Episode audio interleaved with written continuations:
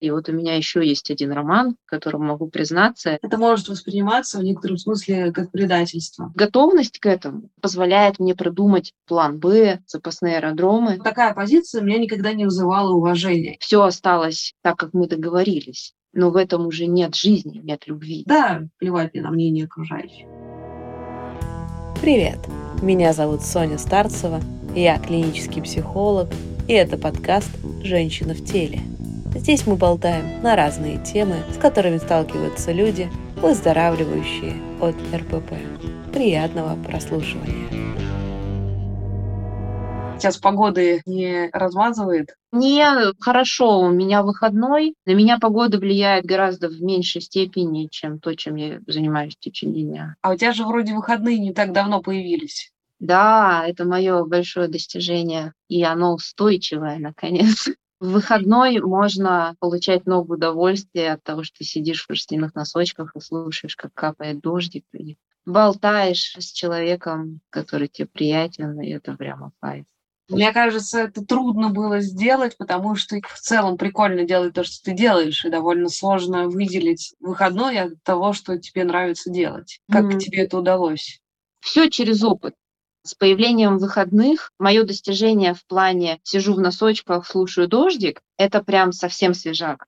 Я до этого все освободившееся от работы время заняла английский, йога, плавание. А вот созерцательный процесс я поймала вообще недавно. И надо бы это зафиксировать, чтобы не спугнуть.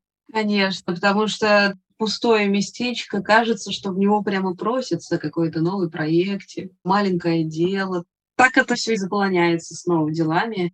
Да, я поймала вот эту фишку, это что-то параллельное с моим юнгианством сейчас, про мифологию, и я читала про Гекату, про перекресток в сумерках, когда ты стоишь, как в русских народных сказках, налево пойдешь, направо пойдешь, но ты еще никуда не идешь, сумерки, в общем-то, можно и заночевать на перекрестке. Вот это ощущение, когда ты не выбрал, ощущение невыбора это окей не опираться на то, что тебе говорят, не опираться на то, что ты выбирал раньше, не опираться на то, что ты сам считаешь правильным.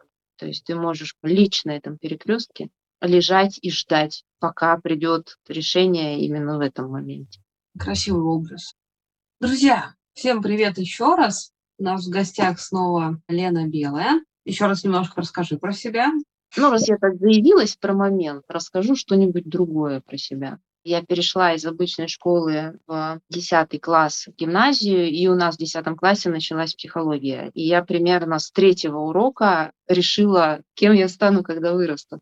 Я написала в 10 классе работу Леонардо да Винчи глазами Зигмунда Фрейда и поехала с ней на конференцию. Там был декан психологического факультета, меня в итоге взяли на психфак без экзамена. Он мне так намекнул, ты постарайся с медалью закончить, чтобы совесть уже моя чиста была. И, в общем, я закончила школу с медалью на всякий случай. Я так боялась, вдруг он передумает. Так что я психолог много-много лет, и мне кажется, что я ждала озарения. Меня все время спрашивали, куда ты пойдешь учиться, кем ты будешь. А я, конечно, что-то социально приемлемое отвечала, типа врачом или педагогом, но в душе я не знала. Друзья, кратенько, мы в прошлый раз начали с Леной обсуждать тему смелых действий. Чтобы жить прикольную, интересную жизнь, нужно быть смелым. И об этом очень легко говорить, рассуждать. Есть огромное количество различных книг и подкастов на эту тему. Но когда дело доходит до дела, то по факту это очень сложно. Я лично знаю огромное количество специалистов, которые ведут своих клиентов и все время подталкивают их к каким-то изменениям из серии Тебе нужно выйти на работу. Тебе 30 плюс лет, ты живешь с родителями. Как же так? Ты должен выйти, ты должен преодолеть этот дискомфорт. Тебе нужно найти пару, тебе нужно развестись, тебе нужно выйти замуж. Но часто я вижу сами специалисты, находясь в неудовлетворении по отношению к своей жизни, почему-то не идут на изменения. Клиентов они подталкивают к изменениям, сами же они на эти изменения не идут. И это мотивируется тем, что это его жизнь не устроена, а моя уже устроена. Зачем менять хорошее на неизвестное? И честно тебе скажу, что такая позиция меня никогда не вызывала уважения. Я думаю, что если ты о чем-то говоришь, ты должен этому соответствовать. Понятное дело, что это тонкая грань, через все ли должен пройти психолог, чтобы работать с такими же клиентами. Мы не про это сейчас говорим. Мы говорим про то, что все-таки в какие-то вещи нужно верить и нужно их делать, если ты в этом работаешь с клиентами. Потому что иначе ты перестаешь быть достаточно эмпатичным, чтобы понимать, насколько это реально трудно делать изменения. Скажу сейчас банальную вещь, которая ничем не подтверждена, это всего лишь мое мнение. Мне кажется, что чем старше ты становишься, тем сложнее тебе даются даже небольшие изменения. Перейти с одной должности на другую, поговорить с супругом о какой-то неприятной, неудобной или интимной теме. Это даже не развестись, это просто обговорить какую-то тему, которая вас не устраивает. Я просто хочу сказать, что любые перемены — это всегда трудно. И в прошлый раз мне очень понравилась мысль Лены про то, что перемены — это навык. Как прыжок со скалы, это всегда страшно, но, однако же, не будет того момента, когда ты стал достаточно смелым или научился прыгать с этой скалы. Нет. Но, однако же, если ты все-таки начинаешь путь перемен, все равно у тебя появляется скилл в процессе, метафорические мышцы нарастают, это начинает получаться. И сегодня мне хочется продолжить эту тему. Говоря про перемены, мы говорим про то, что человек, который долгое время встраивался в определенную систему из своих друзей, знакомых, коллег, близких. Меняясь, становится неудобным для этой системы, потому что он становится другим. Не хуже, не лучше, просто другим.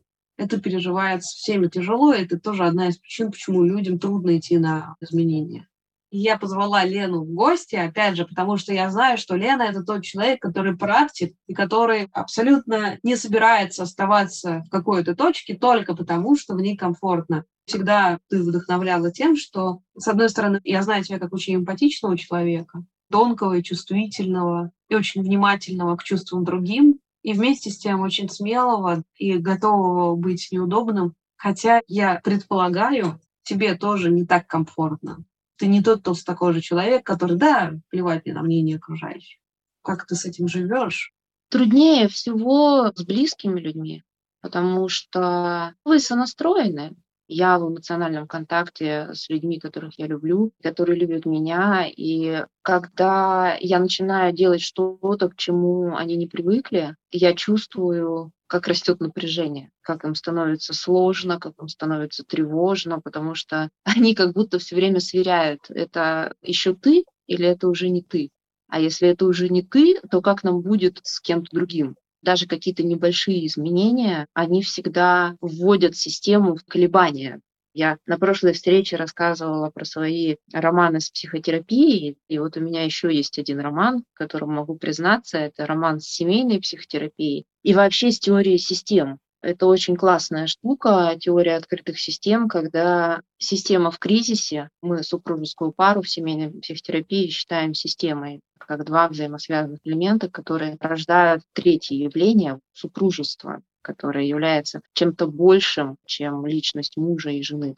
И семейная психотерапия позволяет этот кризис пройти, позволив каждому из супругов измениться, достичь своих целей, но при этом максимально будучи заинтересованным в сохранении системы то есть в том, чтобы брак не распался. Поэтому, когда мы говорим о том, что человек приходит в психотерапию один, меняется один элемент системы. И тогда получится ли так, что он тоже изменится, а изменения неизбежны, они подтягивают изменения других людей. Или так не получится, это очень сложный момент. Если говорить про себя, у меня сейчас такой внутренний мейнстрим — это тема параллельных процессов. Внутри меня происходит что-то очень важное. Я точно знаю, что для того, чтобы мне продолжать двигаться вперед внутренне, мне надо туда идти, это неизбежно. При этом я знаю, что это будет очень неудобно для тех, кто вокруг меня. Удерживать свое желание и заботу, сохранить отношения и свое движение туда, куда мне нужно, это вот чему меня научила DBT, идея баланса. И параллельно с этим мне лично всегда помогала такая точка, когда ты понимаешь, что то, что происходит внутри меня, оно важнее. Я приложу все усилия, чтобы сохранить отношения, я приложу все усилия, чтобы не делать больно тем, кого я люблю, но я при этом готова все потерять. ощущение риска, когда ты ставишь на карту и понимаешь, что ты сделаешь все, чтобы выиграть, но параллельно ты готов проиграть. Нужно иметь большую очень смелость, становясь неудобным другим, как будто чужим для своих близких. Это может восприниматься в некотором смысле как предательство. Близкими воспринимается как предательство, потому что, ну как же я вступал в отношения с другим человеком так и мы это можем воспринимать себя как предатели. Я будто бы обещал, я несу ответственность за этого человека или за это окружение. На мне лежат какие-то обязательства. Это может быть не обязательно прямые материальные обязательства, но и эмоциональные тоже. Мне, например, стало больше неинтересно тебя обслуживать эмоционально. Ты сливал в меня очень много различных историй посреди ночи, когда мне было это неудобно. А я тебя слушал и поддерживал. А сейчас я больше не готов, потому что у меня что-то свое появилось, например, или силы кончились. Но все равно, как ни странно, это может звучать иногда очень логично, что да, это нормально, больше не поддерживать эмоционально. Тем не менее, между этими людьми может восприниматься как что-то, что не очень правильно и не очень справедливо. Ты раньше это делал, а сейчас уже этого не хочешь делать. Как же наши договоренности? Кажется, что любые договоренности, они должны действовать вечно. Ты обязан быть таким, какой ты есть сейчас. Мы воспринимаем это часто как предательство, что человек передумал, теперь он хочет другого. Пока тебя слушала, вспомнила еще одну мысль, которая мне очень помогала, то, о чем я в прошлую встречу говорила. Я буду для тебя живой. Я буду неудобной, но живой. Потому что если я продолжу выполнять наши договоренности, это уже буду не я. Это будет договоренность ради договоренности. Там не будет меня, моей души, моих эмоций, моего внутреннего содержания, порыва, который из глубины идет. Я могу продолжать слушать тебя по ночам, я могу продолжать делать, что я делала для тебя когда-то по велению сердца. Сейчас я делаю это автоматически. Все осталось так, как мы договорились но в этом уже нет жизни, нет любви, нет mm. порыва. Я буду делать для тебя что-то другое, потому что люблю, тебе будет непривычно, и, может быть, тебе это не нужно. Но, по крайней мере, мы получаем шанс на живые отношения двух живых людей, не находящие маски, куклы, которые просто разыгрывают спектакль, который они сами, как режиссеры, поставили ну, сколько-то лет назад. Но если говорить про внешний круг, коллеги, работодатели, общество, где ты передумал быть удобным. Черт побери, иногда же бывает очень стрёмно. Как справляться с этим давлением, как справляться с тем, что ты уже другой, как справляться с тем, что от тебя старые ожидания, что ты, например, уже тот человек, который отстаивает свои границы, ты тот человек, который не хочет делать что-то, что ему теперь не интересно, ты тот человек, который хочет пойти в новые горизонты. И это может быть э, встречено агрессией. Не только же у людей ожидание, что мы будем продолжать оставаться удобными, привычными, но и у нас ожидание от людей, что они будут оставаться удобными, привычными, как бы мы ни менялись. И вот эта мысль, она тоже может помогать и поддерживать в изменениях. То есть если с коллегой мы вели какой-то проект или там своему работодателю, я всегда соглашалась и говорила, да, вот это мы сделаем, я буду это делать, я люблю это делать, мне нравится это делать, а тут вдруг я понимаю, что я хочу делать что-то другое, а тогда мой работодатель говорил, ты такая классная, вообще профессионал высшего уровня, ты так замечательно это делаешь, сделай это еще раз. И я ожидаю, что теперь человек отнесется ко мне так же, а нет. Я предлагаю что-то другое, это тоже риск. И я понимаю, что человек мне может сказать, убери это, что это? Я не хочу. Мне это не нужно, мне не интересно. Он может отреагировать агрессивно, начать меня игнорировать. То есть я понимаю, что я могу получить все, что угодно. И готовность к этому позволяет мне продумать план Б, запасные аэродромы, что я буду делать, если это произойдет. Классная мысль про то, что мы ожидаем от всех, что они тоже будут удобными для нас. Если мы хотим быть неудобными, то да, важно принимать тот факт, что и другие тоже имеют право быть неудобными, и другие тоже имеют право на неудобные для нас реакции. И тогда, если мы умеем обходиться с чужими неудобными реакциями, то это, может быть, и перестает быть для нас проблемой принятие чужой неудобной реакции, чужой агрессии, грусти или попытки вызвать даже жалость, или попытки нажать на твое чувство компетенции, сказать, боже, такой классный работник, мы будем очень по тебе скучать. Я, кстати, это вообще ненавижу. Я на огромном количестве мест работала, и В принципе, я человек-энтузиаст, запойный работник. Мне всегда говорили о том, что мы будем по тебе скучать. Конечно, от чистого сердца все говорилось. Это гораздо лучше услышать такое, чем услышать, да слава богу, вали отсюда, ты нам нафиг не нужна. Но с эмоциональной точки зрения уйти из такого места или принять какое-то решение гораздо сложнее, чем когда тебя санными тряпками выгоняют. Потому что тогда у тебя есть облегчение. Ну, хорошо, в общем. Поэтому, когда давит на какую-то эмоциональную часть про то, что было здорово, у нас был классный коллектив, у нас была классная атмосфера, у нас куча классных воспоминаний, куча всего общего, совместного. Даже ведь не это же грустно, а то еще, что не случилось и уже больше никогда не произойдет, потому что ты ушла, или потому что ты передумал, или потому что ты изменилась. И, боже мой, какая же это ответственность за то, что не случилось, за то, что есть какая-то альтернативная реальность, где вы все очень счастливые и вместе что-то совершаете, но ты эту реальность убила своим решением, неудобным поведением. Моя мишень в терапии про то, что я тоже должна быть неудобной, быть такой, который убивает чьи-то надежды. Для меня это одно из самых трудных вещей — убивать надежду. Это риск, риск в отношениях, неважно, с близкими или с более далекими людьми. Риск обмануть чьи-то ожидания, быть неудобной, и при этом риск позволить быть обманутой, позволить другому человеку не соответствовать твоим ожиданиям, обмануть, предать тебя и видеть в этом не проявление его отношения к себе, а поиск себя. То есть мне сейчас и больно, и интересно одновременно.